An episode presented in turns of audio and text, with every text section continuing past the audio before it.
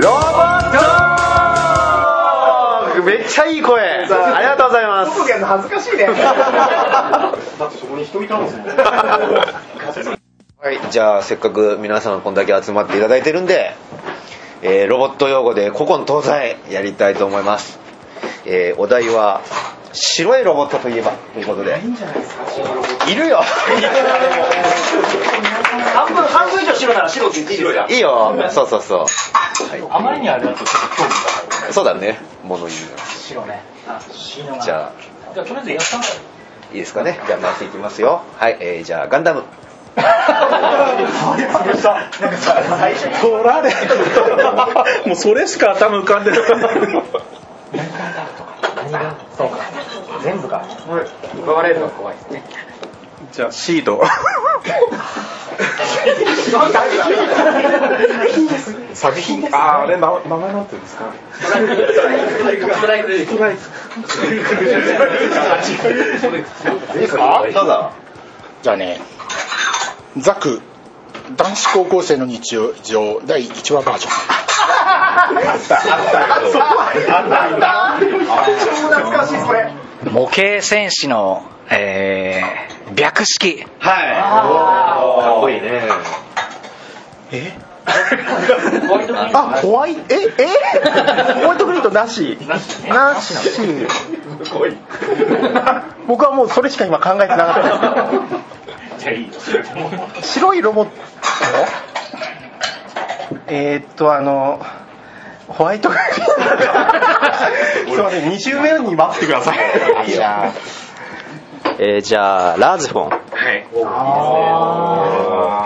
い。エルガイム。はい。じゃあ、こういうルートで。じゃあ、これがあ、はい。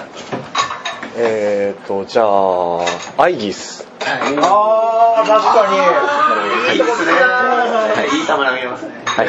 えー、VF1J バルキリー。おーあ、じゃあ僕大好きなジム。に。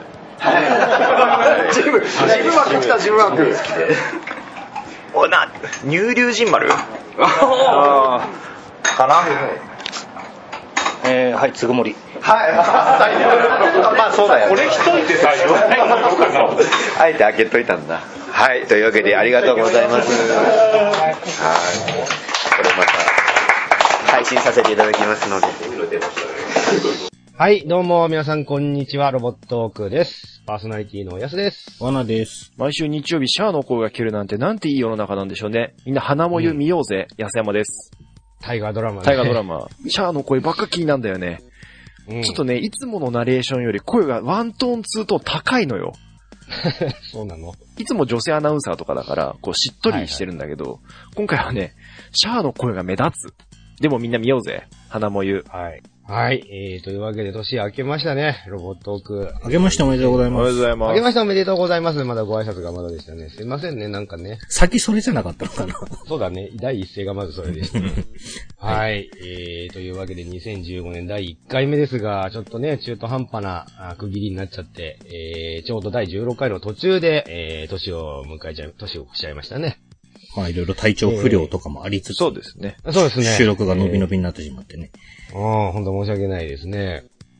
まあ、その間、いろいろね、ロボットーク忘年会とかもあったりしつつ、先ほどあのね、皆さんで撮っていただいたロボットークのあのタイトルコールとかも流させていただいたんですけども、まあ、楽しい回になりましたよ。えー、ありがとうございます。皆さん来てい本ただいて。当にね、もう本当遠方からいらしていただいた方も、お土産までいただいたりとか、本当に。本当ありです。あの、がとうござい我々、ね、僕とか手ぶらだったのに、本当お土産とかいただいちゃって申し訳なかったですね、なんかね。いや、まあおかげさまでね、楽しい、えー忘年会になったと思います。はい。えー、というわけでね、今年2015年も引き続きロボットオークの方、えー、やっていこうと思いますので、えー、お便りいつもくださっている皆さんも引き続き、えー、ご参加いただけると嬉しいかななんて思いつつ、えー、じゃあ早速ね、えー、始めていきましょうか。はーい。えーと、途中になっていた第36回の C 面ですね、今回はですね。えー36回は、えーまあ、声に出して言いたくなる名前、えー赤といえばシャアのコーナーで、えー声に出して言いたくなる名前といえばというお題です。そうね、まあ、語呂が良くて、なんか言いたくなるみたいな感じですね。あの、リボルバーオセロットとか、あと、クリムニックのお父さん、ズッキーニニッキーニとかね、そういうなんかなんとなく。そんな名前なんだ。そうそう。響きがよ良いとか、韻を踏んでるとか、なんとなく言いたくなるなみたいな名前を、名前を、えー皆さんから送っていただいているコーナーです。えー、C 面の1通目、えー、じゃあ早速紹介していきましょう。えーと、まず最初のお便りは、えーと、モルさんからいただいています。ありがとうございますます。えー、お三方ちはっす。じゃあ、す。語呂のいいロボット用語ですが、今回は記念すべき第1作、えー、勇者エクスカイザーから、あーマックスチームが合体した、あーゴッドマークスの、あゴッドソニックバスターをあげます。えーもちろん、えー主役ロボは早見さんで、決着自体は僕に任せて、とばかり早見さんがとどめを刺すのですけれど、その前にマックスチームが絶叫とともに技を繰り出し、えー敵の動きを止めた瞬間、えー勝ったな、と思わずにはいられない、えー胸のすく必殺技名ですよね。えー続きまして、えーダーさんからもいただいています。ありがとうございますありがとうございます。えー皆さん、あ、これまたわかんないやつだ。えーおもちゃちゃ漫画があー、これオープニングだよね。おわお覚えてねえな、さすがに。オープニングの歌の中のフレーズオなのね、これねープニングで最初だった気がします、これ。えーおもちゃちゃん漫画が仕入れるゲーム、ほらほら、ドキドキ、かっこ挨拶。寒くなりましたね。外から帰ったらうがいで風邪予防ですよ。すいません、もう今、ま、もうね、風邪、ひいちゃってる真っ最中ですね、僕ね。えー、さて、口に出して言ってみたいロボット用語。ヘボリスの勇者、あご存知。えー、ロープレ伝説ヘッポイの勇者の名称です。子供が好きなもの何でもかんでもぶっ込んだ意欲作ですよね。えー、パルじいちゃんが作ったぬいぐるみのヘッボイくんが勇者の剣を引き抜く際、えー、おじいさんが驚嘆するのですよ。あれはまさにヘボリスの勇者。えー、ロボットものなのにロボットにあまり乗らなかったのもヘボリスの勇者だからね。えー、番組後半の、えー、世紀末編もやはりヘポリスの勇者の力が暴走したからですよ。まさにヘポリスの勇者、えー勇者王の、えー勇者だからだとは違う趣で、えー口に出したい、えーフレーズです。とのことでした。ありがとうございますありがとうございます。はい、まず1つ目、モールさん、えー勇者 X カイザーより、えっ、と、ゴッドソニックバスター必殺技名ですね。はいはい。まああれですね、あの、マックスチーム、その、スカイマックス、ダッシュマックス、ドリルマックスのマックスチームが合体してできる、えー、勇者ロボット、ゴッドマックスが放つ必殺技名ですよね。あうん。あスーパーモンキーズのマックスの方とは違うん？そっちとはま違う。微妙に違いますね。微妙に違うんだ。あ、そう。はい。そうそう。こっちはなんかその空の勇者王みたいな位置づけで、なんかね、えーと、まあ、背中に羽があったりとかするんだけど、その胸にある鳥のマークの紋章みたいなところから、えー吐き出す、その光をリング状にして敵に投げつける技みたいな感じですね。うん。はいはい。はいどうしたどうした、お別にどうした見てたけど、特にね、特にこう、特に広がんないんだよね、これ。かっこよかったです。そうそうそう、そうなんですよ。そうね、まあ実際バンクとしてはかっこよ、毎回かっこよかったですけどもね。うん俺こいつアメリカっぽいなって思いしかなかったんだよね。あのね、実際まあちょい、あの、影は薄いかなっていう気がしないでもないんですよ。そうそう。あのね、これモルさんが言ってる通りで、最終的にはこ、ここの子たちは、決着つけれないんですよ、大体ね。そうなんだよね。敵の動き止めるみたいな技が多かったりしてさ。で、大体この人たちが負けるか危なくなった時に、さっそうと主人公たちが現れるわけですよ。そうなんだよね。うん。そうそう。で、その戦闘の最中はもういないんだよね、この人たちね。うんまあね、こいつらはこいつらでかっこいいんだけどね、うんその、独立した勇者ロボチームとして存在しててね。うんうん。そうそう、おもちゃとかにもなってて、ちゃんとね、完全合体変形とかしてて、かっこよかった記憶がありますよ。うん。うん。そう、ゴッドバードアタックっていう光の鳥になる必殺技とかもあったしね。それライディーンじゃねそうそうそう。ライまあ、あのイメージで。まあでも大体こう勇者ロボ系のこう脇2体、3体ずつ合体した脇2体系はかなり薄くなりますよね。うんまあそうだね。うん。うん。エクスカイザーにも、あのね、新幹線があそうそうそうそうそうロボットとかいたけどね。そう。うんうん。だいたいドリルの無法者みたいなやつはね、1話ぐらいみ見せ場があるんだけどね。うん。空の2枚目みたいなやつはだいたいないんだよね。ドリルの無法者ってちょっといい言葉だね。え、え、うん。はい、えー、で、次のお便り、ダーさんからいただいた、もうね、ほんと申し訳ないけど、てか毎回多分そういうところを狙ってダーさんは送ってきてくれるんだと思いますけど、ロープレ伝説ヘポイね、ヘポリスの勇者、あの、もちろん知らないわけではないけど、ほんと申し訳ないけど、あのね、ロープレ伝説ヘポイは見てなかったですよ。うん。見てたこれ？見てない。僕見てましたね。まあ見てました。前も言ったかもしれないけけど。うん。ど。実は面白いんですよね、例によって、ね。え、、俺、リアルタイム、年齢のリアルタイム世代なんですよ。はいはい。だからね、意味がわからなかった。おうおうあの、多分ね、渡るとか、なんか、ああいう世代なんですよね。でちょっと後なんだよ、うんその。そうそううんうんあのね、90年だよね、これ。そうですよね、90年ですよね。でね、うんあの、城が変形するのはかっこよかったんですよ。で、おもちゃはね、はい、ね。結構周りを持ってた気がする。うんメダルかなんかでこう、もう持ってたし。ただ、特に面白くなかったんだよね。その、少年心で見るには。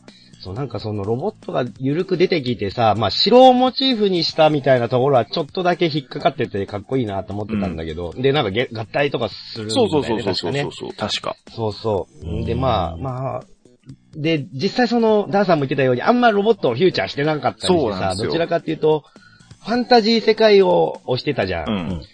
で、俺ファンタジー好きな人間なのになんで食いつかなかったかっていうと、もう、とにかく主人公のダサさ なんですよ。なんか、じゃがいもみたいな。ね。そうですね。そのね、ヘポイ。ヘポイまあ、なぜなら、ヘポイ君はその、ぬいぐるみなんだよね。うん。本当あの、丸書いてちょんみたいな顔の、なんか雑なデザインなんですよ。当時そう思っちゃったんですよ。なんか、キャラデザの時髪忘れちゃった。そうそうそう。なんかパーツ少ないっすよ、みたいな感じで。うん。書きやすいね、みたいな、真似しやすいね、みたいな感じの主人公でさ、で、まあ、設定とか見ると確かにいい話なんだよね。あの、そのヘポイ君はかつて世界に平和をもたらした勇者の、その残したマントを縫い合わせて作られた生きてるぬいぐるみっていう設定で、で、その世界を闇に包もうとしている魔王ドラクネスを倒すために旅に出ていく。その剣を引き抜いてね、勇者の剣を引き抜いて旅に出ていくっていう話なんだけど、なんかいろいろそのいい要素はいっぱい持っててさ、あの、その生まれたばっかのそのね、ヘポイ君、ぬいぐるみのヘポイ君に、まだ何も知らないヘポイにその、敵は憎むべきものではなくて敵のことも愛してやるんだみたいなことをおじいさんが教えてくれたりとか、ずっと悪い奴だと思ってたその魔王ドラクレスが実はヘポイと同じ存在で、単に以前の持ち主のその思いを遂げようと頑張ってるだけだったりとか、あと、いち早くそのタイムリープものの要素を取り入れたりとかね。いろいろ見るべきところはあるんだけど、もうとにかく主人公がなんかダサくて、この主人公ないわって俺思っちゃったんですよね。でもね、わかんない。同世代、し下の世代としては、あんまりそこは気になんなかったですね。あ、そう、大丈ど夫でしたっちかっていうとなんかね、ヒロインの子、まあそこが評価の分かれ目なのかもしれないけど、ヒロインの子がさ、動物じゃん。あの、猫じゃらの猫の子でしょ。そう、あれがいいっていうのはね、多分ちょっと上の世代なんだと思うんですよ。あの、獣ですよそうそうそう。獣。獣好きですよね。獣には超引っかかるんでしょうけどね。あれになんかその女を感じるみたいなことを言うのはね、ちょっと上の世代でね、僕らはね、あんまりなんかなんなんあれみたいな感じだった気がする。うんうん。うん。そうね。イケメンはわかるか。イケメンのかっこいいのはわかるのよ。声もかっこいいしだからわかるんだけど、あの女の猫はなんだっていう感じで、かつストーリーがいまいちわからなくて、そうだね。それだったら横でやってる渡るとか、ラムネスとか、テヤンデーに行っちゃうんだよね、みんな大体。まあ、そうだろうね。これね、ヘポイとナディアはね、世代的に見に、見てついていけなかったんじゃないかなって気はするんだよなああ、なるほど、ね。面白かったんだけどっていう。うん。そうそう、だからあの人間のあのイケメンくんが主人公なのかなって最初ちらっと思ったんだけど違っててね。違いますじゃね。、じゃがいもみたいな私。そうそう、じゃがいもみたいなあいつが主人公、こいつなんだっていうさ、うん。なんか頭に変なのつけてるしっていうね、あれもなんかあの勇者の盾らしいんだけど、うんそうそう、なんか設定見るとなんか良さげな設定なんだけどね。なんかいまいち食いついていけなかったな、これは。はい、というわけで、その、えっ、と、ヘポリスの勇者。これ、引っかかる単語なのかな、ヘポリスの勇者ね。うん。そうですか。こ、こういうのをちゃんと最後まで見続けるっていうのは相当なんかね、あの、根性いると思いますまけどね。あ、まあね、最近やってる最近やってるのでもそういうの多いですよね。そうね。まあまあ、かたや、その、X カイザーのそのゴッドソニックバスターとか必殺技名は言いたくなるのはちょっとわかる感じしますね。そうですねやっぱりね。うん。必殺技系はどれもね、声に出して言いたくなりますよ。はい、えー、というわけで、じゃあ次のお便りいきます。えー、続いてもじゃあ2通続けて読みましょうかね。はい。あ、な、流れ的にいい感じですね。ダッサイダーさんからいただいています。ありがとうございますす。ロボットオークのお三方、こんにちは。ダッサイダーです。こんにちは。さて、えー、今回の赤といえば遠竜ですが、うん。そうだね。もうえー、ですがあー、私が今回推したいのは NG、えーじゃなくて、えー、バーサスでもなくて、えー、KO、そう、えー、後世紀ビースト三重士に出てくる敵キャラクター、あービ・ダーンとビ・ジョーンです。この作品は、あビーストとヒューマンの対立を描くロボット作品なのですが、彼らはそのヒューマン側で登場してきます。えー名前の元ネタは、あー美男美女とまあ安直なのですが、それだけに語呂がいいのです。余談ですが、あビ・ダーン役の、えー松本、えー安則さんは、あクイーンサイダローンの役も担当されてるんですよ。えー、かっこちなみにキングスカッシャーは 大塚明夫さん。豪華ですね。えー、続いてグラさんからいただいています。ありがとうございますありがとうございます。こんにちは。こんにちは。こんにちは。今回のテーマ、叫びたい、声に出したいロボット用語といえば、ですが、猛烈に熱血して、考えた結果、ラムネフォーティーから、キングスカッシャーです。個性豊かなキャラがたくさんいて、えーとても楽しい番組でした。あーとのことです。ありがとうございます。ありがとうございありがとうございま。ますす。今回は赤堀作品くそうです。そうです。うん。赤堀の話がしたかったんです、僕が。はいはい。えー、じゃあまず、後世紀ビースト三重士から。うん。いや、あの、ビースト三重士の話はね、別にあんまないんですよ、僕。俺ね、俺ね、これ、あの、見たこと、実はちゃんとなくて、これって OVA なんですよね。そうなんだよね、実はね。そうなんですよ。僕、小説みたいのはね、なんかで読んだんですけど、OVA だったんで、近くのレンタル店にないとか見れないんですよ。そうだよね。うん。買ったりとかっていうのではなかったんで、でもね、これのは、なんか雑誌で見て知ってたのかな小説も読んだからなのかなすげえ気になってて、見たいなと思ったまま未だに見れてなくて、で今回これお便りいただいたんで、オープニングとエンディング見ようと思って、最低それだけ見ようと思って見たら、ローリーがね、作曲してるやつがあって、エンディングを。ね。超いいんだよね。いいですよね、うん曲ね。今日超いい曲なんですよ。びっくりしました。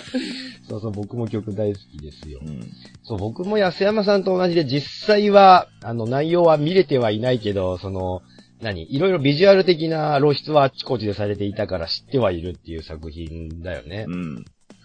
まあ、あの、ラムネ &40 の後版になる予定だったのが、そうですね。まあ、ね、商業的、その前作の商業的不振を理由に、まあ、OVA に転化したみたいな、うん全7話の作品なんだけど、そう、まあ、その、そうね、えっ、と、人間族とビーストという獣人族がいる世界で、なんか地球が真っ二つに割れちゃってる世界なんだよね。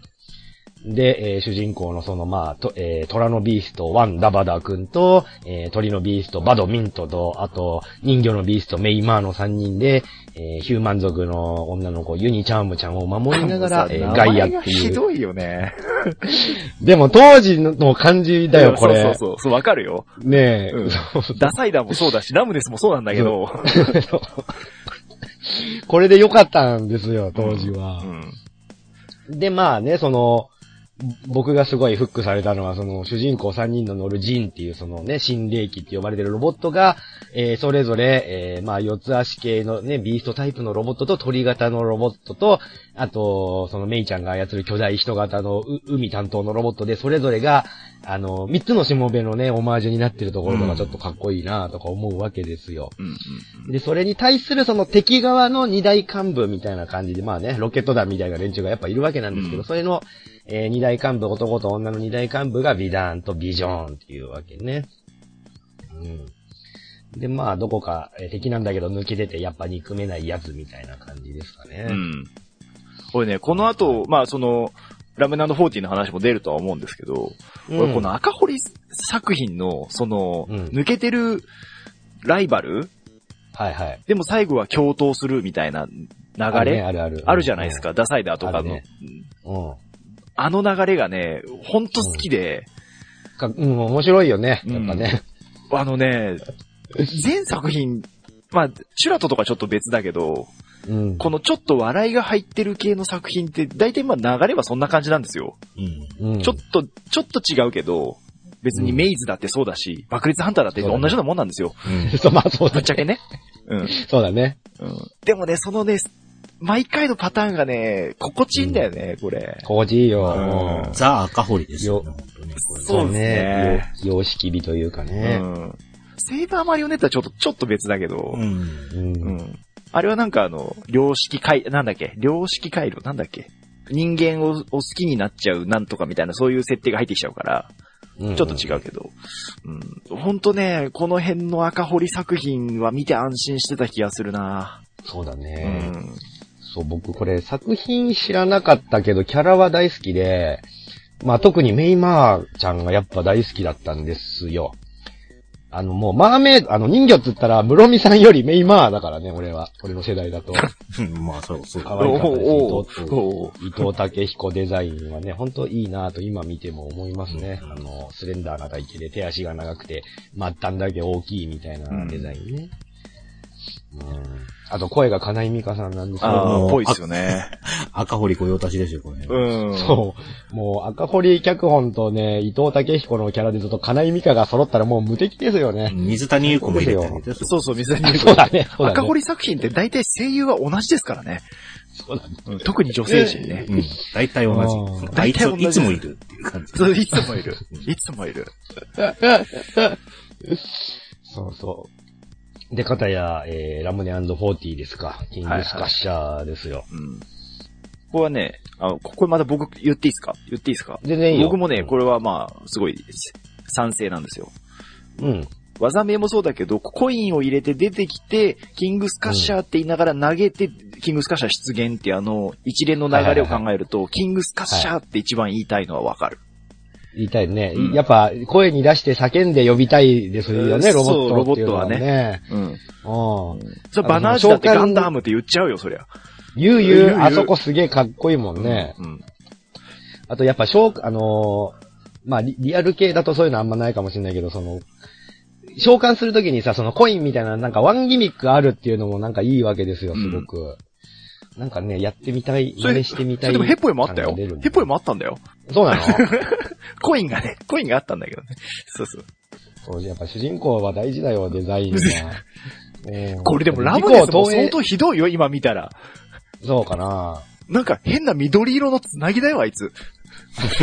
最初の頃。でも一応人間、人間じゃない。畜生。じゃがいもだとダメなのか。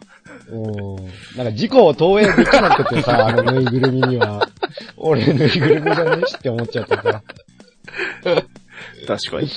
確かにな。うんまあそこ行くとね、ラムネ &40 は本当素直に楽しめた作品そうですね。うん。まあ商業的にね、ちょっと失敗したっていう、さっき、ね、あの、そのせいでビースト三重士が OVA に流れたっていうのもあるんですけど、うんあんま思わなかったけど、おもちゃも持ってたしなとは思ったんだけど、そうなんだよね。これね、ラムネ &40 好きで、前も言ったかな、小説版読んでない人はね、ちょっと見つけたらぜひ小説版を読んでいただきたいんですよ。その赤堀悟が書いてるんだけど、外伝とか、あのはいはい。EX っていうのがあるんですけど、あの、ダサイダーとラムネスの前の、要は、サイダーとか、ラムネっていうその前の勇者の話とか出てくるんで、もうそっちはね、もうドシリアスなので、うん。超面白いんで、ぜひあの、見つけたら読んでいただければと思います。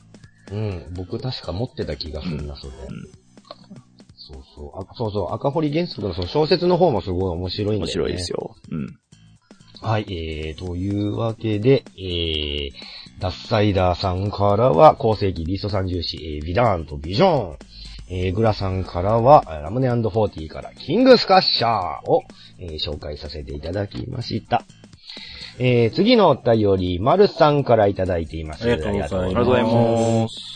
えーお三方こんばんは。こんばんは。今回のテーマ、聞いた瞬間にもうこれしか脳内に、えー思い浮かびませんでした。えー超生命体トランスフォーマー、えーかっこ思い入れが一番あるのは初初期作品です。えーより、えー変形時の掛け声、えートランスフォームです。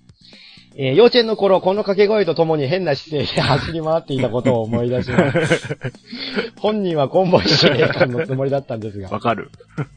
わかるよ、その気持ちは。もう、変形したくなるもんね、やっぱね。えー続きまして、はやたかさんからいただいてありがとうございます。ありがとうございます。す。おわー、すごい作品来た。これ、嬉しいですよ。えー今回のお題、言いたくなる名前ですが、あ PC エンジンのゲーム、スプリガンマーク2より、バニシングバスターです。えーガトリングガンやパイルバンカーなども良い武器の名前なんですが、バニシングバスターが良いのです。ゲームは横スクロールシューティングゲームで、えーゲーム中に、えー各キャラが喋りまくります。ちなみに、主役は八尾和樹さんで、えー熱血な展開です。ゲームは火星からの進行、月からの撤退、味方の犠牲による新型機射出、主役機乗り換えなどなど熱い展開、てんこ盛りです。えー YouTube などに動画がアップされているので、えー一度ご覧になってください。えー、どうしよう、もう一つぐらい読んじゃおうかな？そうですね。はい。えー、じゃあ次のお便り、まささんからいただいています。ありがとうございます。えー、ありがとうございます。パーソナリティの皆さんこんばんは。こんばんは。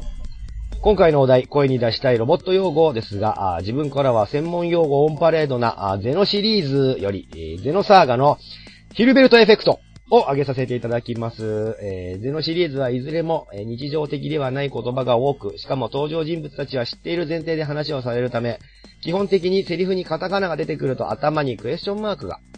えーそのこともあって、えーゲームには言葉の意味を調べるための用語集などもあるのですが、その中でもまた独自の言葉が、しかも説明を見ても全くわからない。今になれば、あ実在する言葉が使われていることを知って、すごいな、ちゃんと作っているんだな、と感心してしまいます。えー PS、えーちなみに、えーこのヒルベルトエフェクトの説明は、虚数領域へと干渉するための限定領域発生装置。との、とのこと。えー虚数領域という説明でもかっこいいのですが、あーこの後に高校の数学で、えー虚数が出てきて、えーグラフで、ああ、こっちの世界からグノーシスは来てるんだ、と、えー虚数の理解に一役買っていただきました。とのことでした。ありがとうございます。ありがとうございます。はい、ありがとうございます。じゃあまず1通目、えー、トランスフォーマーより、トランスフォームの掛け声ですね。はい。これはまあ、言いたくなりますね。言わな、言わな、言ったことがない人が果たしているだろうかっていう感じですけど。うん。はい、トランスフォームですよ。うん。僕はもう最近のやつでもトランスフォームって言っちゃってたからね。うん。作品見ながらね。スタースクリームと一緒にね。これシリーズによってはそんな毎回毎回言うあれでもないよね、でもね。あ、言わない時もあんの？あるよね、確かね。言わない時ありますね。ね。なんかど、あ、でもコンボイがみんなで行くぞみたいなイメージで言ってるのはうん、うん。結構ありますかね？自分が変形するのに言うってあんまり言わない。スタースクリームぐらいですよ、本当に。あ、そうなの？あいつ自分でいつも言いますからね。そうそう。なんか、なんかそ、そのイメージがすごいあるからみんな言ってる気がしてます。あの変形音だけだと思いますよ、基本は。うん。はいはいはいはい。うん。コンボイの、レッツゴーみたいな、トランスフォームみたいなうんうん感じが強かった気がしますね。うん。なるほどね。はいはい。まあでも、トランスフォームしたくなりますよね。うん。変形したくなりますよ。これはね、言う言うよ。言う言う。うん。世界中で言ってたと思うよ、みんな。向こうでもやっぱトランスフォームはわかんない。言うっていうのがわかんないけど、どうトランスフォームって言ってたかわかんないけど。うん。うん。でも言ってたんじゃないでですもかね。トランスフォーマーのおかげで、そのトランスフォームっていうのが変形っていう意味だっていうのが分かったので、いち早く。まあね、あそうねそういうのありますね。うん。うん。そうそう。おかげで、それ以降、あのね、あの 3D ツールとか使うときにトランスフォームって変形っていう意味だっていうのは最初から分かっていたから安心でしたよ。ちょっとボタンを押すの嬉しくなっちゃいますよね、トランスフォームボタン。そうそうそう。トランスフォームって心の中で言いながらね、ボタンを押したりしちゃいますからね。うん。はいはい。続きまして、早高さんの、えー、嬉しいですね。スプリガンマーク2ですよ、ワナさん。いいっすね。PC エンジンのね、はい名作ですけれども。これいつ頃の作品なんですか？えーと、これは、ナグザットだよね、確かね。そうだね。PC エンジン CD ロムロムの頃ですよ。おーそうそううん。で、やたらその、戦闘中、その横スクロールシューティングなんだけど、うん。うん。キャラクター同士の掛け合いが画面下にこうね、出てくるんですよね。だからすげえなんかドラマチックシューティングとか言われてたんだよね。CD ロムロム使ってるからフルボイスだったし、うんはいはいはい。うん、音楽もすごい良かったし。あ、92年ですね。うんうん。そっかそっか。ええー、そうなんですよこれね、ニコニ。コで、あのー動画見たんですけど、うん。最初から最後までやってる動画があって、今、あの、見てる最中なんですけど、さっきから見始めちゃったんで。はいはいはいはい。これね、超すごいね。面白そうでしょ？面白そう面白っていうか。面白そうっていうかねムービーとかがすごい、やっぱり。うん。あのそうそうかなり力入ってますね。ね。やっぱその、ドラマ、シシステム自体は普通の横集、横スクロールシューティングで、そうそこまあね、あの、戦闘機がその、ロボットになって進んでいくうんうん。横集なんですけど、ドラマパートがすごい面白くて、なんつうか、あの、ガンダム好きな人は絶対これ面白いって思うだろうなと思うんですよ。だから、こだって、なんか、なんつうんですか？ね、このしゲーム、シューティングゲームなんだけど、シチュエーションをドラマチックにすごく見せるっていそうそうそう。うん。そうそうそう。すげえ、なんか、どんどん次に進みたくなるゲームなんだよね、うんドラマ見たくて。うん。俺、あの、だから これちょっと見てて、まあ、横集なんで全然あれなんですけど、前、ワナさんがほら、早急グレン隊の演出があったのしたじゃないですか。うん、はいははいいはい。はい。あれとかもそうなんだけど、シューティングでこう、うまい演出見せられると、ちょっとやっぱ、テンション上がりますね。そうなんですね。うんちょっと単、ね、い言っちゃえば単調なそのシューティングゲームの中にこういうドラマチックなものをうん入れ込んで、さらに、あのースピード感も損なわないというかね。うん。あ、それはよそう、それですよよくできてね。る。よくできてる。ぶつ切りにしてないところがかっこいいなとは思いますね、やっぱりね。う。うんん。まあ、その中でのその、バニシングバスターっていう、まあ、ハイメガキャノン砲みたいなもんですよ。そうね、一番、あの、火力のある、まあ、ぶっといレーザーっていうか、ビーム砲なんですけども。うん、それなきゃ、すげえ苦労するっていうね。そうね。そう、これ、あれだよね。あの、乗り換えた後のうん方のやつでしょ。マーク2の方のそうやつそうそう。だよね。そうそうそう。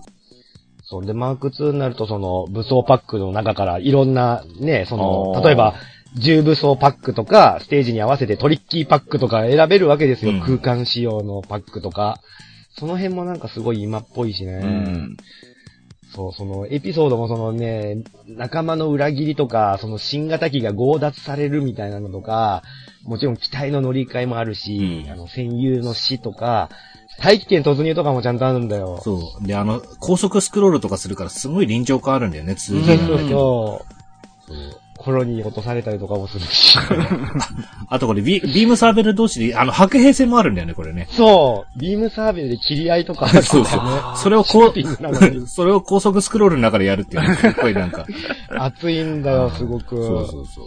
開発コンパイルじゃないですか、しかもこれ。うん。そうそう、そうなんですよ。へえ。でその機体の乗り換えシーン、その、スプリガンマーク2に乗り換えるシーンがすごい熱くて、あの、新型機をその作っていた月面基地が敵に襲われて、そこから、なんかね、緊急無線みたいなのが届いて、もう、敵に襲われてここはもうダメだから、最後の力でその新型機だけを射出するから、それを受け取ってくれ、つって、基地自体は全滅しちゃうんだけど、その、スプリンガーマーク2を射出してくれんの。それを、あの、自分も被弾しててボロボロになった機体で爆発する寸前で、空中で乗り換えるんですよ。空中キャッチで。そうだ そう座標、座標を合わせてね、その空中で乗り換えるシーンとかね、めちゃめちゃやっぱドラマチックで熱かったなって思いますね。どんなガンダムでって感じだよね、これね。ね、ほんとね。何しろ、八岡好きなんですからね。そうそうそう。これね、関係ないけど、ここまでの作品のね、ヤオさんの出演率半端ないからね。今回ね。うん。やっぱ、やっぱこう叫びたい系のあれには入ってくるカテゴリーには。入っていますヤオさんは必ずいるから、ヤオさんはいますね。入ってる入ってる。やっぱやってやるよ。そりゃね。やってやる感じですね。まあまあ、でもこれあの、今、バーチャルコンソールでも配信されてるはずなので、あ、そうだそうだ、そうなんだよねや。、やろうと思ったらできますからね。ね。遊べるんであのぜひやっていただきたいです。今の例えば PS4 とか Xbox One でこういうゲームが出るとは正直思えないけど、うん。うんなんかその、スマホとかね、あの DS とかのダウンロードとか PS ビータとかのダウンロードとか、ああいうのでこういうゲームの新作をね、またこうどんどん出てくると嬉しいですよね。声優さんは使ってなくてもいいからとかさ。そうですね。ねはい、えー、続きまして、まあね、ゲームつながりっていう感じで、えーはいジェノサーガよりヒルベルトエフェクトですよ。はい。はい。まあ、その何、えっ、と、えーまあ敵であるそのグノーシスっていうね、人類の適正体が普段は、その虚数空間に存在して、普通の攻撃ではダメージを与えることができないんだけども、それを、えー実数空間に固着させるための装置、それがヒルベルトエフェクト ですね。うん。はい、あのまあ、コスモス、モッコスさんとかモモちゃんとかが備えている。モッコスさんって言ってあげないでよ。邪神なのはあの装機だけなんだぞ。そうなんだよねお。まけだけだぞ。そう。で、まあ、本来は、えー、まあね、その、艦、艦船とかに搭載されているすごいでっかい装置なんだけども、それをその、えっ、と、個人で、えー一定空間内に、えー範囲を狭めることによって、個人でそう、備えているのが、その、コスモスとかモモちゃんだったりするわけですよね。うん。まあなんか専門用語いっぱいでとにかく難解だった印象がありますね、うんデモサガシリーズはね。うん。やりました？ちょこっとや、あのね、持ってたのは3本とも持ってたけど、うん。2の途中ぐらいで出た、そうですよね。。2がね、はいちょっと、別ゲーすぎてね、だ、ダメなんだよね。そうそう。俺も1やって2ちょっとやって3やっちゃったな、もう、最後。うん。これでもね、ヒルベルトエフェクトの言い方がね、いいんですよね。コスモスの言い方がいいんだよね。あの、無機質な感じの時が一番良かったね。うん。ナムカップとかで言う時が一番いいんだよね。うん。はいはいはい。ナム、ナムカプ、ナムカプかな？ナムカプだか無限のフロンティアだかでさ、うん。あの、昔ファミ通、ファミ、ファミ通の記事でね、その、無限のフロンティアかナムカプかのあの、女キャラのさ、女キャラの、はいはい。その、カットインの特集記事があってさ、いろいろうん胸揺れとか父、あの、尻揺れがすごいですよ、みたいな特集記事が1ページ、1ページ組まれてたことがあってさ、はいはい。そこ、そこの見出しが、お俺のヒルベルトエフェクトも思わず展開って それ、今聞いても意味がよくわかる。意味わかんねえなって思うんだけど。多分ね無限のフロンティアの方がすごかった気がします。あ、そうですか、やっぱり。うん。毎回服切れてたからね、コスモス。すごいね。うんあれ、あれは、あれでしょあれはヒルベルトエフェクトではないヒルベルトエフェクトじゃないです。カットインはヒルベルトエフェクトじゃないです。ヒルベルトエフェクトで最初に使わないと、あの、グノーシスたちを、あの、なんかこう、こっちの世界に呼び出せないから、最初に使って終わりなんで、ヒルベルトエフェクトっていう技はないです。じゃない技のカットインですけど。すげえ毎回服切れてたから。あれは力入ってたなうん。面白かったですけどね。まあ、それで売り上げ伸ばしたようなもんですからね、あれ。確かに。まあなんかこう、意味わかんないけど、こう、かっこいいですよね。こういう単語を並べるとね。うんなんかねそうだね、ヒルベルトエフェクト。うん日常使わない単語が出てくると、おって思う。うんこれしかも調べ出すと、このゼノサーガのやつのこういういちいちの単語、例えばグノーシスとかを調べ出すと、グノーシス主義とはみたいな話をこう調べたりするわけじゃないですか、ウィキとかで。うん。で、そういう中に、こう、ヤルダバウトとか、ね、アウグスティヌスとかこういろいろ名前出てくるわけよ。また、こう、それでテンションが上がるっていうね、うん中二な男の子のこう、心をどんどんくすぐってくるよね。そうそう、これでも調べ出すとやばいのはどんどん深くなっていくじゃない。う。うんん。あのーなんかし、ほんと切りなくてなんか宗教とか哲学とかそっちの方にどんどんどんどん入っていっちゃうからさ、あの、いい感じのところでやめとかないとちょっと怖いですよね。うんもうだって、そ、あの、ゲームのサブタイ自体がもう、中に満載じゃないですか、なんか。そうですね。あの、哲学書みたいなのからね、うん引用っていうかうんね、善悪の悲願とか、ストラッツの書き語りとかね、あそうれとか、どう してこういうのをつけるのかな。うんそうそうね。で、でもあの頃ってそういう時期ではありましたよね。そのなんかエヴァンゲリオン以降というかさ。んそうだった、そうだった、うん。そうなんですよ。時代がそれを求めていたというかね、うん。マッチしていたわけですよなん。か結構いろんな作品がその、ちょっと宗教とか哲学っていうのを入れてみるっていうのが、ね。うん。流行ってた時期ではあっおしておしゃれだったんですよね。あの、天使と悪魔系の名前をなんかいっぱい出してみたりとかね。そうそうそうそう。そうそうそうなそう。神話から持ってきたりとかね。もう、大好きですよ、あれの。うん。もうみんな天使と悪魔自体むっちゃ買ってたからさ。買ってた買ってた。普通にコンビニとかにも売ってるもんね。そうそうそうそうそう。ああいうのをこう、ちょっと見てしまう、読んでしまう。そうそうそう。今でもさ、なんか日本の妖怪とかさ、うんあの、うんそういうのに並んでさ、天使と悪魔とか置いてあるとさ、ちょっとおって見ちゃうよね。これ知らないな、みたいな。そうそうこれ買っちゃおうかな、知らないな、みたいな。やたらその悪魔の名前とかさ、階級とかにやたら詳しくなったりしてたもんね。ソロモン72中とか結構言える人いるからね。そうそうそう。必ず出てくるね。そうそうだ、そういう、でも女神転生の見た目になっちゃうんだよね、頭の中はね。全部ね。人手なんだよな、あいつ、みたいな。A なんだよな、あいつって。実は違うのに。そう、だからあの、出してる出版社によっていろいろこう、イメージイラストが違ったりするんだよね。そうですね、そうですね。そうだね。そうそうそう。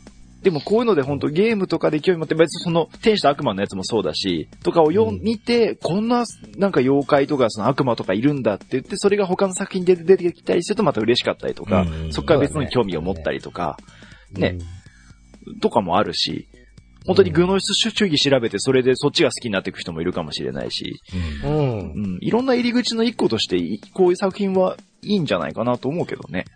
そうですね。うんだからもう、その流行ってた時に、ね、これですごい衝撃を受けて、なんかそっちの方とか調べ出した人とか絶対いると思うし、まあ、そ、その口ですよ、俺も。ね。やっぱ原始体験としては、やっぱね、存在してた作品だろうなって思いますよ。サラトゥストラとは何かとかなんかそういうの調べちゃうからね、やっぱりね。そうね。ねで。も全ての原因は多分俺、あれ、女神転生だな、多分。ああ。とかね。いっぱい出てくるじゃないですか、悪魔と天使。そうそうそう、出てくるんですよ。で、日本神話、北欧神話とかギリシャ神話、うんいろいろ混ざってるからさ。まだってねそうそう調べちゃうね。そうそう。うん日本人ぐらいだと思うよ、あんないろんな神話詳しいの。そうそうそう。そんなにみんなスカー派とか知らねえよ。うん。すげえ知ってるよ、みんな。空風林とセタンタの関係とかめっちゃ知ってるよ。ね。そうだよね。フェイトとか見ても、あー空風林ね、みたいな感じですもんね。うんうんうんなるなるなる。うんおなじみの名前だよね。そう、同じの名前だよね、みたいなね。そうそうそう。頑張れ、みたいな。ゲイボルグな、頑張れ、みたいな。そうそうそう。面白いですよね、でもね、いろんなね、物語があって、ああいう神話とかもね。そうですね。すごい破天荒ななんか物語多いじゃないですか、あれ。うん。あの、なんだっけ、前し、この間調べたんだけど、ついこの間なんだけど、ガネーシャの、ガネーシャっていいじゃないですか。うん。はいはいはい。えっと、あれは何神話？インドかな？インドか？だうん。よね。ううん ガネーシャの、あの、出生というか、あれがすごい面白くて、なんか、うん。んなんだっけな、親父が怒って首を跳ねたんだけど、その首が見つかんなくて仕方ないから像をくっつけたっていう話がね。プラモじゃん。うん。案外なんとかなるね。そうそうそう。アテナとか頭割って出てきますしね。そうそうそう。ああいうのすごいなんかバカだなと思いながら読んでると面白いんですよね。うん、面白いよね、神話とか。うんあの、だから、銅像、仏像とかもね、あの、こういうの知ってから見るとね、またちょっと違うと思うんで、ちょっと全然関係ない話になってるけど、あの、ゲームとかやって出てきた、例えばほら、項目点とか、出てくるじゃないですか。うん時刻点とか、ああいうのを見て、うん例えばどっか行った時に見たりとかすると、結構ね、面白いっすよ。あ、なんか、面白いよね。ゲームと持ってる武器が違うとかね。うんうんなんかこっちの方が強そうとか、なんかん何かを踏みしめてる、あ、ちっちゃい鬼が踏まれてるとかね。うん。うん。うん。しかも、だだいたい真顔で踏まれてんだよ、ちっちゃい鬼が。それもかわいそうだったりするんだけど。とか、そういうの見るの面白いので、ちょっと興味を広げていくっていうのは、本当お勧めしたいですよね。そうだね。で、なんか、ちゃんと自分の守護神とかも決まってたりするじゃん、我々の。うんだからそういうのも調べて、あ、こいつなんだとか思ったりすると、それでね、よより愛着が湧いたりもするしさ、そうそうそう。ねゲームに出てきたりすると嬉しかったりもするから、何坂っていうのから始めたりすると、最初ね、あの、うんいいきっかけになるかもしれないですね。うん、うん。自分が何座で、この自分は何の神話の何だったんだ？ギリシャ神話で何で？みたいな。それってもともと実は他の神話のこいつでみたいな話に繋がると面白いですね。そうですね。全然ロボット関係ないな、俺ロボット関係ない話だ。はい、えー、というわけで、マルさんからは、えー、超生命体トランスフォーマーよりトランスフォーム。えー、はやたかさんからは、えー、スプリガンマーク2よりバニシングバスター。えー、マサさんからは、ゼノサーガあーシリーズよりヒルベルトエフェクトを紹介させていただきました。次のお便りは、ん？これで最後かな？はい、この二つでラストです。何かされてるそばさん からのお便りです。怖いですね。えー皆さんこんばんは。こんばんは。声に出したいロボット用語ということですが、あーまず頭に浮かんだのは、えーウィングガンダムからカトルラバーバウィナー。えー、ビクトリーガンダムのクロノクルアシャーなどなど、ガンダム作品のキャッチーな名前などでした。えーしかし、お題潰しに出てきたスピリット・オブ・マザー・ウィルを聞いてから、あこれは投稿しなければ、さらに何かされる。さらに何かされると思い、えーメールしました。えー個人的には、あウィンディファンション、えマクシミリアン、えテルミドール、えー衛星軌道操作法、エーレンベルクなどをしたい。しかしここは有沢重工雷電、えーにいたします。えーあと、お題潰しの時求められている気がしたのは、あーえーフォーナイエル、ネフェルト、何？ネフェルト何うん、ネフェルトでいい。ネフェルトでいいのか。えーいかがでしょうか？あーところです。続きまして、シュンシュンさん。ありがとうございます。からいありがとうございますありがとうございます。えーパーソナリティのお三方、あーリスナーの皆様ごきげんよう、シュンシュンですご。機嫌ごきげんよえー今回のお題、声に出して言いたいロボット用語ですが、私はアーマードコア4アンサーより、えーオルカー旅団のリーダー、マクシミリアン・テルミドールをしたいと思います。えー他のゲーム作品に使用するくらいに、えーキャラと名前の響きが好きです。えー、とのことでした。ありがとうございます。ありがとうございます。はい、ありがとうございます。はい最後はいに作よりはいはいはいアーマードコア4アンサーよりですね。バイ、フロムソフトウェアから来ましたね。そうですね。あーえー、じゃあまず、えー、有沢重工雷電。うん社長はい、社長。はい社。長。社社長。フロムはなんかやたらその、大統領とか社長を戦わせたがる。ねそう。ねなぜなら社長だからだよ。社長だから、ね。企業のトップが最前線に出てくるっていうね。そう。まあまあ、えー、まあこれもなんかどちらかというとセリフっぽい雰囲気がありますけどね、社長が言うセリフですね。そうですね。有沢重工の、まあ、社長にして、えー自らその自社製品に乗って最前線で戦う、えーリンクスでもある、えっ、と、有沢、えー高文氏のセリフはいですね。。まあ、グレートウォール戦ですかね。うんそこで、あの、まあ、中ボスというかね、あの、門番役として出てくるんですけどもね。はいはいはい。有沢重工雷電出るっつって、ボーンと出てくるんですけど。まあ、硬い硬いね。硬い硬い。あうんもう、みんなが憧れる重武装、重、重装甲の機体ですよ。そうそうあ。うん。で、やられそうになると、この雷電の装甲を削り切るとは、つってね、落ちていくんですけども。うんまあ、かっこいいですよね。かっこいいですね。そうね。同じ機体使ってもね、同じように戦えないんだよね。そうそうそう。なんで社長あんな速いの？あんな速いんだっていうね。同じアセンブルなのに何なんだろうと思って、さすがはリンクスって思うんですけどね。そう、横ブーストついてんじゃねえかなっていうぐらい、ブンブンって飛んでくんだよね。うん。まあ、あれですね、その、実弾防御に特化した装甲にやたらガチガチで固めて、で、体感巨砲主義を地で言ってる、そのね、えっ、と、大型グレネードキャノンをこう装備している、まあ、俗に言うガチタンってやつですかね。そうですね。うん。まあ、小島でたあっという間に解けるんですけどね。そうそうそうそうそう小島はまずいっていうね、名台詞がありますけども。まあでもこの、アマドカシリーズの中でも、ね、日系企業ということでね、すごくうん、なんか目立ちますよね、やっぱね。そうですね。うん他の。感じがあるのはちょっとやっぱかっこいいですね。そうそうそう自衛とかかっこいいねね、うんオーメルとかああいうカタカナのグ企業グループの中にアリサー重工っていうね。うん。一つだけさ、なんか、字面がそうだからなのか、四角いんだよね、すごい。オーメルとかマークあんなさ、こう、スッとした感じのさ、おしゃれな感じが多いのにさ、ありそうって、そうそう。超四角いんだよね。ああ、まあまあでもかっこいいですよ。かっこいいなんか、じゅ重工っていう言葉に、うちらはそうそうそう弱いね。ピクッと弱いね。そうね。篠原とかね。し篠原重工とかね。とかね。うん重工に弱いんで。ネルガルもともとかね。多分ここまででしょ？自動車工場から人始まったか、オートバイ工場から始まって、そうそうそうここまで来たんだよ、頑張って。うん。初代社長がそうだったんでしょうね。そうそうそうそう。うんあ、でもね、あの、何かされてるそばさんはちょっと、ずるいところはね、お便りに言いたいやつ全部突っ込んでそうそうそう、全部で乗っけてきちゃったんだよね。俺もね、消そうかと思ったんだけどね、俺も聞きたくなっちゃったからね、全部載せちゃったんだよね。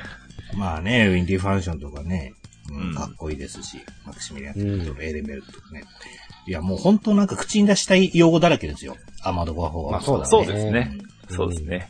オルカ旅団とか言いたいもん、俺。俺、インテリオ、インテリオールユニオンとかすげえ。あ、いいね。いいね。そして、えっ、と、シュンシュンさんの、えーマクシミリアンテルテルミはいはいはい。いそうですねはいはいはい。オルカリオダンのね、リーダーという。リーダはいはい。まあ、なんていうか、その、まあ、体制に反抗している革命家ですよね。そうですね。うん。ネクストのリンクスの一人ですね。うん。乗ってる機体が逆関節のネクストアンサングということでね、これもまたかっこいいんですよね。機体名とね、キャラクター名もそれぞれかっこいいんだよね、全部ね。そうなんですよ。オッツだろ。そうなんだよ。おっつだ、お、おっと、オッツダルヴァ言っちゃった？ステイシス？ステイシス？オッツダルヴァなおっつだるば、ほんとラストミッションで出てくるおっつだるばとか、マジか、マジ嫌なんだもん。鬼だよね。鬼だよ。ラッキーでしか倒せなかったですよ、結局あのミッション。ああ、カラードのね、最後あの、あれ、あれかな？最後、あ、われ、あのー、オールドキングと共闘するやつかな？それ。あ、いや、あの、ぜ、あ、そそうでしたっけ？おつだるば出てくるのってそれだっけ？全部、全員出てくるやつじゃなかったでしたっけ？あ、それ、あのー、なんだっけ、オールドキングと共闘して、あ、そうそうそうそうそう。ルートの方ですね。そうはいはいうん。あの、リンクス上位が5機全部一気に来るっていうね。そう。味方機が何の役にも立たない。そうそう。で、かっこいいセリフだけ言って落ちていくって。そうそうそうそうそう。そ う楽しかったぜとか言って。うんセリフ言う前にあの1分だけ持たせてくれって思うよね。そうそうそうそう。あっという間にやられるからな。そういうのやるじゃん、本当。いや、でもアーマードコアは本当、まあこういうね、口に出したいのももちろんそうだし、作品としても面白いから余計ですよね。これだけファンが多いっていうのはね。そうだね。うん。そう。実際そのキャラクターとしても魅力ありましたしね。マクシミリアン・トリミドル。その、まあ、いろんな側面を持ってたりもするし、カリスマを持ってて、ね、メンバーからの信頼も厚かったですし、あの、何？敵側の、その、事情とか考えとかにも、ある一定の理解を示しつつも、えー、でも譲れない信念を持っているみたいなね、かっこいいキャラクターでしたよ。うん。ね。だからその辺はね、あの、ルートがこう、あエンディングっていうかお話のルートがいくつかある中でのそのオルカ旅団ルートっていうのがあるので、そっち行くといいとね、うん分かったりするんで。そうだね。うん。なかなか面白いですよね、これはね。うん。ね、本当あの、やったことない方は、なかなか、まあ、あの、ハードが限定されちゃいますけど、うんあの、ぜひね、やってみていただきたいなと思いますね。そうだね。うんもう、これ、や、これやればとりあえず、あの、フロムソフトウェアっていう会社がどういう会社だかわかる感じになってますのでね。はい。よいしょ。じゃあ、そろそろお時間なのでエンディングに行きましょうかね。はい。はい、えー、それでは、えー、エンディングに突入します。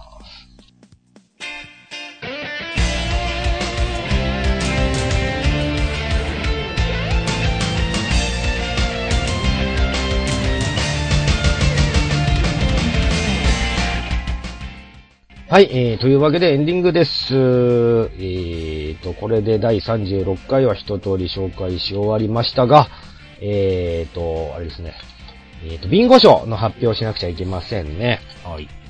はい。はい、えー、じゃあ早速発表していきましょうか。我々のやつを発表していった方がいいかな、先にね。うん。はい、えー、というわけで、じゃあ僕からでいいですか？はい。はい、えー、じゃあ僕のビンゴ賞はですね、えー、今回はキャラ名にしました。えー、キンケドゥナウ。はい。えー、まあ、F91 の主人公 C ブックアノーのまたの名みたいな感じですかね。うん。金欠ですあーうん、クロスボーンの、まあ、もう一人の主人公といいますか。うん。うん、X1 に乗っていた主人公くんですね。あのー、G ジェネだと、あの、声優声当てられてた辻谷浩二さんは、その、キンケドゥが C ブックだって知らずに当ててて、その、教えられてから、な、だったらもっと別の演技ができたのにって、ね、すごい後悔してたらしいですけどもね。はい。なので、このキンケドゥ、キンケドゥナウっていう響きがなんかすごい、スコーンってハマって僕は大好きなんです。はい。山田さん。はい。えっ、と、これはですね、さえー、先ほどお便り読んだ中にビンゴがありましてですね、おえーアーマードコア4アンサーより、えー、マクシミリアン・テルミドール。おー、はいバッチリですね。はい。そうですね。じゃあ、安山さん。はい。僕はね、あ、ちょっと前にみんなに言ったのとはべあの別にしちゃったんだけど、あの、僕、リボルビングステークですね。あー、いつも歌ってますね。そうなんです。僕、これが言いたいが上に、あの、ジャムのマクソンを歌うっていうですね、そして喉を潰すっていうのがいつものパターンなんですけど、この間の忘年会でもそうでしたね。忘年会でも、はい。ちょっと他の考えてたんだけど、やっぱね、歌ってみたらこれだなって思ったんだよね。声に出したいっていうか、声に出してる 技名。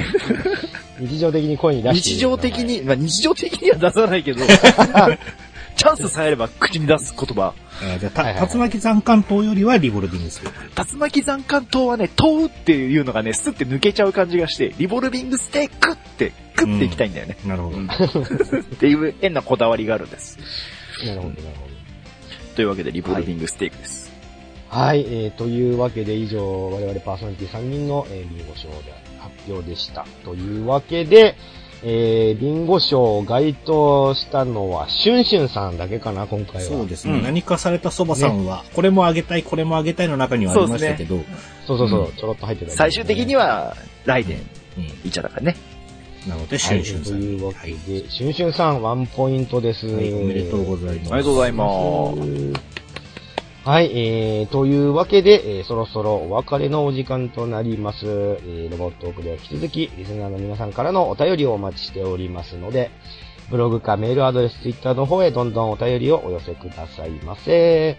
どうする一応宛先で言っときますかはい。えー、メールアドレス、メールドットロボットークアットマーク、gmail.com、mail.robotl アットマーク、gmail.com の方までメールをいただければと思います。もしくはブログのコメント欄からお願いします。えー、募集中のものに関してはもう締め切りが終わっております。終わっておりますが、えー、普通オタはいつでも待ってます。そうだね。あの、ガンダムブレーカーでこんな機体作ったよっていうのをぜひ送っていただきたいんです。うん。ね、ああ。それいいね。今、もう真っ最中、プレイ真っ最中ですけれども、楽しい楽しい。はい楽しいそうこんよ。なかかっこいい機体作ったんだ見てくれとか、そうんな変な機体作りましたとか、ね。そうなんです。これ、これに見えませんか？みたいな。あの、これとこれを組み合わせるとあれに見えますみたいな、そんなのとかでもいいんでね。そうなんです皆。さんからのアイディアを、えー、お知らせください。ぜひ送っていただければと思います。はい。えー、じゃあそろそろお時間ですかね。えー、ロボットーク第36回、えー、この辺でお開きとなります。お相手はヤスと、罠と、安山でした。はい、ロボットーク次回第37回をお楽しみに。さよならさよなら。